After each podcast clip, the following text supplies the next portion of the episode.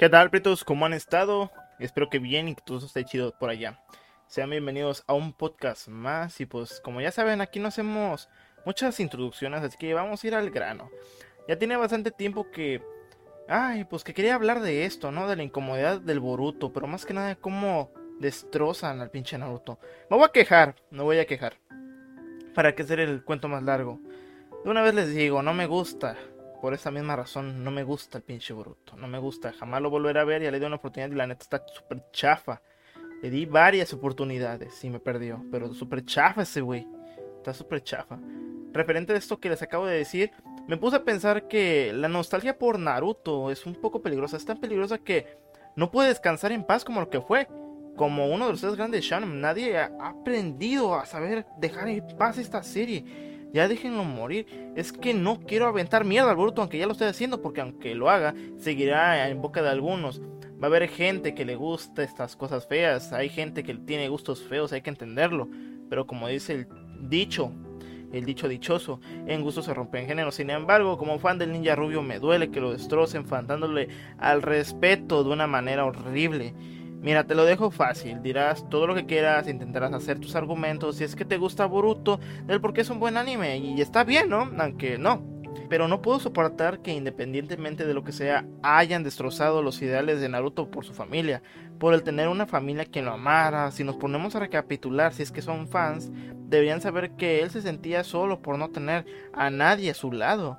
Él buscaba ser amado de una manera muy humana, haciendo travesuras, que dijeran, mírenme, aquí estoy, pélenme. Pero no es así. Y se me hace una culerada de que la persona que escribió al principio Boruto haya abandonado esta cualidad del personaje al hacer que Naruto descuide de una manera culerísima a su hijo, que no lo trate ni como hijo y simplemente lo esté humillando a cada rato.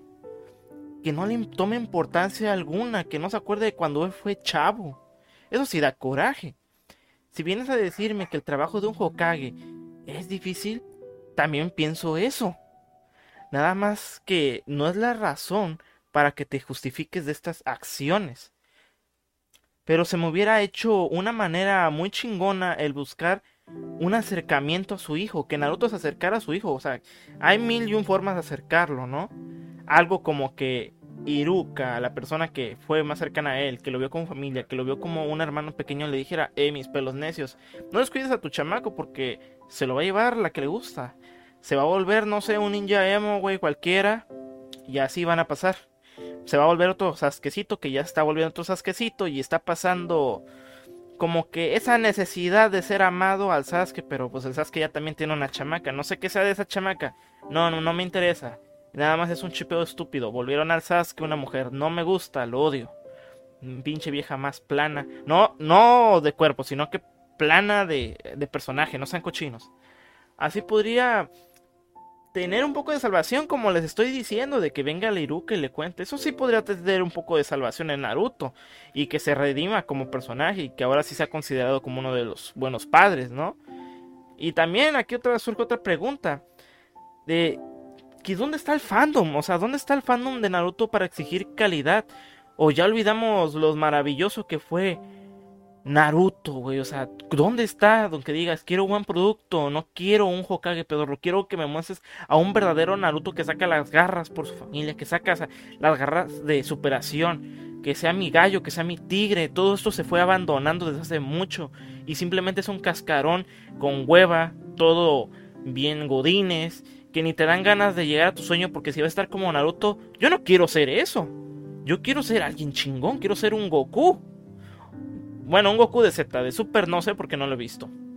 Y no lo digo por tirar caca a la serie, porque para mí Naruto es una de las series las cuales logró abrir nuevamente la brecha entre Occidente y el anime. El que varias personas hayan sentido atraídas por el zorro de nueve colas es porque su mundo era diferente a lo acostumbrado. Nos sacaban del molde de algo estándar. Y comento esto porque sé que va a haber un güey que diga, Ah, pero One Piece sí, güey, pero One Piece no triunfó aquí en Latinoamérica hasta muchos años después. Kishimoto hizo un trabajo perfecto, que se sintiera tan peligroso el mundo, conspiranoico, tabú, macabro, si se puede decir de esa forma. Te da el presentimiento de que en cualquier momento sí a morir alguien o podría salir un enemigo nuevo. ay, que se hubiera morido alguno del grupo antes de tiempo. No, no, sí me da. Me va a dar, me va a dar porque sí se la sentí cerca en varios momentos, güey, cuando salían de la aldea de Osculta entre la hoja, que para la banda es con hoja, pero a mí sí me dio mucho miedo cuando salieron esos vatos que envenenaron a Naruto y que ya valió verga este güey, pero inocente niño, no me juzguen, simplemente estaba atrapado por el momento. Y mencionó también esto del mundo atrapado, porque fue nuevo para nosotros el ver cómo un demonio zorro estaba apoderado de un niño, ¿no? Casual, era un exorcismo acá como el exorcismo de David. No, no me acuerdo la película, pero ahí me dice, ¿no? Pero no sé cultura pop, lo siento. Era el exorcismo de una criatura, güey, esa serie, literal. Yo pensaba que era un homenaje. Ah, ya me acordé de Emily Rose. Emily Rose, perdón por esas cosas. Muy buena película, que nunca la he visto completa. Pero el caso sí está muy macabro, güey. Hasta me pongo a pensar que si no habrá sido desnutrición. Pero X, ¿no? Imagínense, Naruto contrastaba fuertemente con la programación de Cartoon Network, Canal 5 y todas las plataformas de caricaturas de, ese, de esos años como por el 2006 donde ya el anime había sido erradicado, había sido cortado, o creo que 2008, no me acuerdo muy bien en qué año lo llegué a ver o en qué año lo doblaron, pero ahí me comentan, ¿no? Y ahí pues acababa el punto porque donde todo, donde... Y ahí se acababa el punto porque donde todo donde en Cartoon Network todo era bromas y alegrías, se volvía turbio, güey, porque llegaba Naruto. Se ponía turbio el ambiente, güey, estabas a la expectativa, te empezaba a tentar, güey, te estabas llenando de, de emoción, güey, era muy emocionante por cada capítulo que se iba em, emitiendo. Te quedabas con las ganas de estar más pegado a la tele, que se te fundieran los ojos ahí, dijera tu jefa. Era muy emocionante ver esos momentos del sudo, ja, fue, ja, ah, es pinche opening todo cooler, pero que para nosotros de chamacos era muy emocionante volver a revivirlo, a revivirlo cada momento. No que ahorita hay doblaje feo, no, güey. E, eran otros instantes donde Naruto triunfaba como serie sombría, emocionante, el Dragon Ball de los 2000. A muchos pensábamos que Dragon Ball era superior, pero no, realmente Naruto era superior en argumento a Dragon Ball. En cambio, Boruto únicamente es emocionante por los chipeos estúpidos, haciéndonos enojar con el fanservice de mala calidad o cualquier tontería que quieran agregarle a la franquicia. Ni las waifus están chidas. Ninguna waifu tiene el diseño chido como la Hinata, la vieja del sonido, la Temari, ah, la Conan también. Que otro. Y más waifus chidas, ¿no? Ahí se las dejo, ahí me las anotan. Y pues con esto demostraron que estaban limitados en ideas y que deformaban el planteamiento original del manga y del anime del rubio. No sé qué tienen que ver los marcianos en esta serie, solo que solo sé que son gritos de frustración del Kishimoto porque Samurai 8 no funcionó. Todo lo que plantean ahí no encaja. Ahora tratan de incorporarlo a la fuerza con calzador, pero o sea, literal, o sea, tratan de meter un puño donde un hoyo donde no entra, no entra. Naruto era una historia bélica de ideologías, de metas, de superación, de drama, tenía de todo. Y con el discurso de Sausa te lo afirmaban, te dicen que tan duro es el mundo de los shinobis, teniendo que reprimir tus sentimientos para llevar a cabo tu sobrevivencia, haciéndolo en un solo capítulo y en esta cosa dan vueltas y vueltas a los mismos, se siente muy lento, lentísimo, van más rápido los de turbo. También mostraban que la infancia de un niño, de un niño, de un niño ninja, ala, qué chido, trabalenguas de un niño ninja era muy peligrosa y cruel porque en cualquier momento las cuatro naciones iban a entrar en guerra, te iban a mandar al frente con todo y fusil, ahí sí te servía el servicio militar. No, que aquí, o sea, literal, te, entrenaban para matar a otro cabrón desde niño. O sea, ¿qué tan cruel debe ser eso? Y ninguno de estos aspectos se presenta en su continuación. Sé que los tiempos cambian y esa misma hostilidad no se va a comparar, sin embargo creo que puede ejecutarse de alguna otra manera no forzando hasta la muerte a los futuros prospectos, pero sí buscar problemáticas que puedan encajar, tales como personajes que vivieron con padres con estrés postraumático, postraumático, que ya,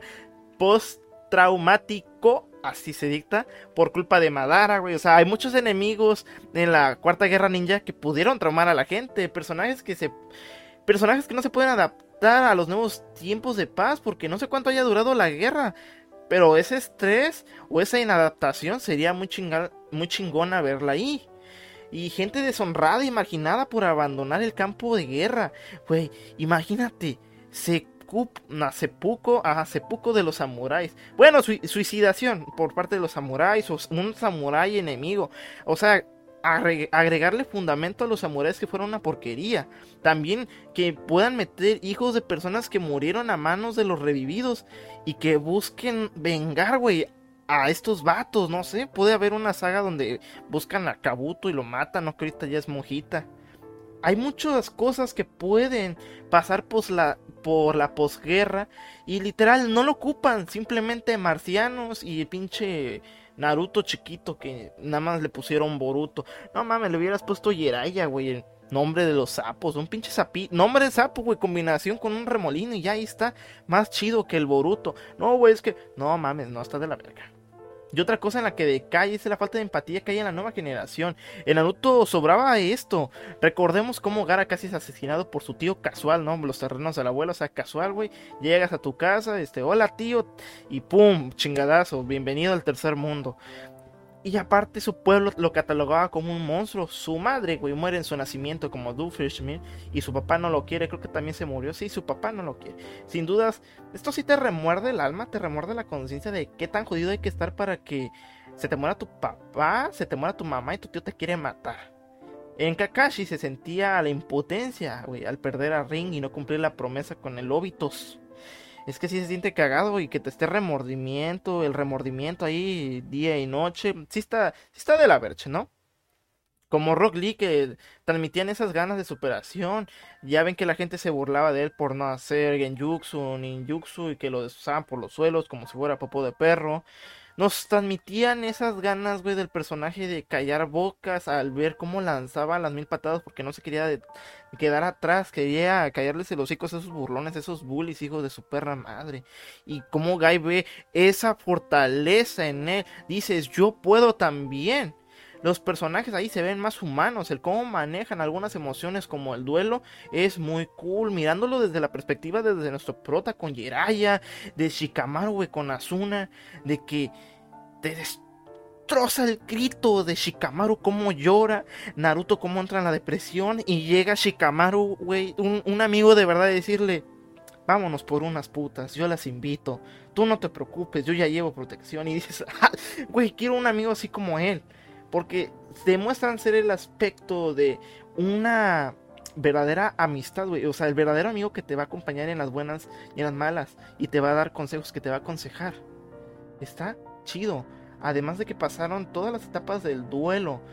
Que esto no es ajeno a nosotros, sino que es muy empático. Y tenemos que afrontar y aceptar esta cruel realidad y tratar de sobrellevarla. Porque no superarla, sino tratar de sobrellevar su realidad. Y como ya les dije, el llanto de Shikamaru y la negación del Naruto, te duele, güey. Se siente que tú lo viviste. Está ahí pintado en pantalla, más que no lo dejas ver. También la discriminación que existía en la rama de los Hyuga es muy culera, ¿no? Y Neji, por ser una rama inferior, estaba un poco complejado, güey, porque quería él romper esas barreras, pero la marca en sujeta no lo dejaba. Era como que siempre ser un peón o mi futuro ya está predestinado, pero como sabemos lo desperdiciaron y se empetateó.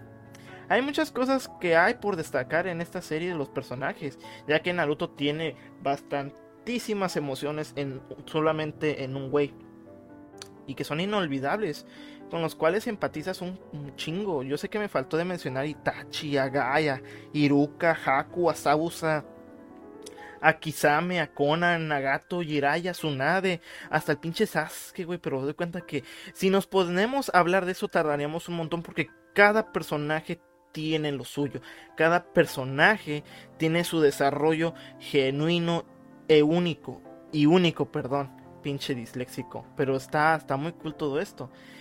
En cambio, por forzar a continuar este manga tenemos cascarones vacíos que no representan ninguna parte de lo que era Naruto. Ni siquiera la esencia de sus villanos se representa un poco, diciéndote a gritos que ya no hay tela de donde cortar, ya no crean hombres que generen miedo e impotencia solo con escucharlo, solo tenemos marcianos y cyborgs. Esto no es Dragon Ball, chingado, esto no es Dragon Ball, estos son ninjas. Naruto ya tenía una base mucho más profunda y perturbadora para crear villanazos, güey. Tenemos a Orochimaru que buscaba la inmortalidad, que hacía experimentos con la gente, que se veía cómo arrancaba rostros, cómo destrozaba carne. Güey, te metes a un examen a matar a unos niños y les quitas la cara casual, ¿no?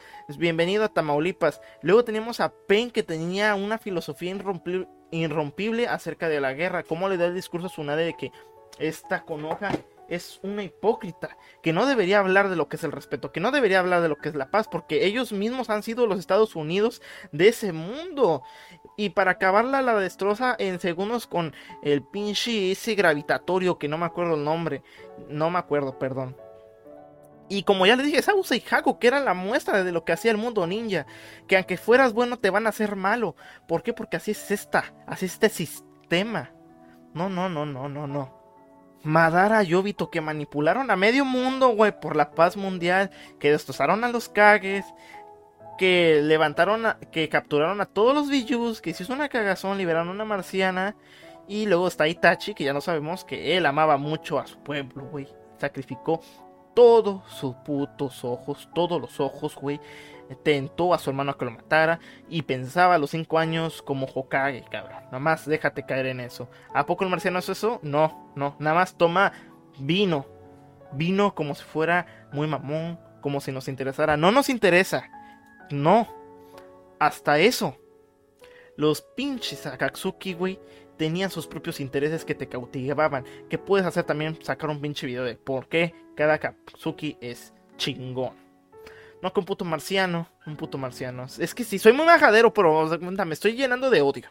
De odio. Y pues ya. ¿Qué les puedo decir, güey?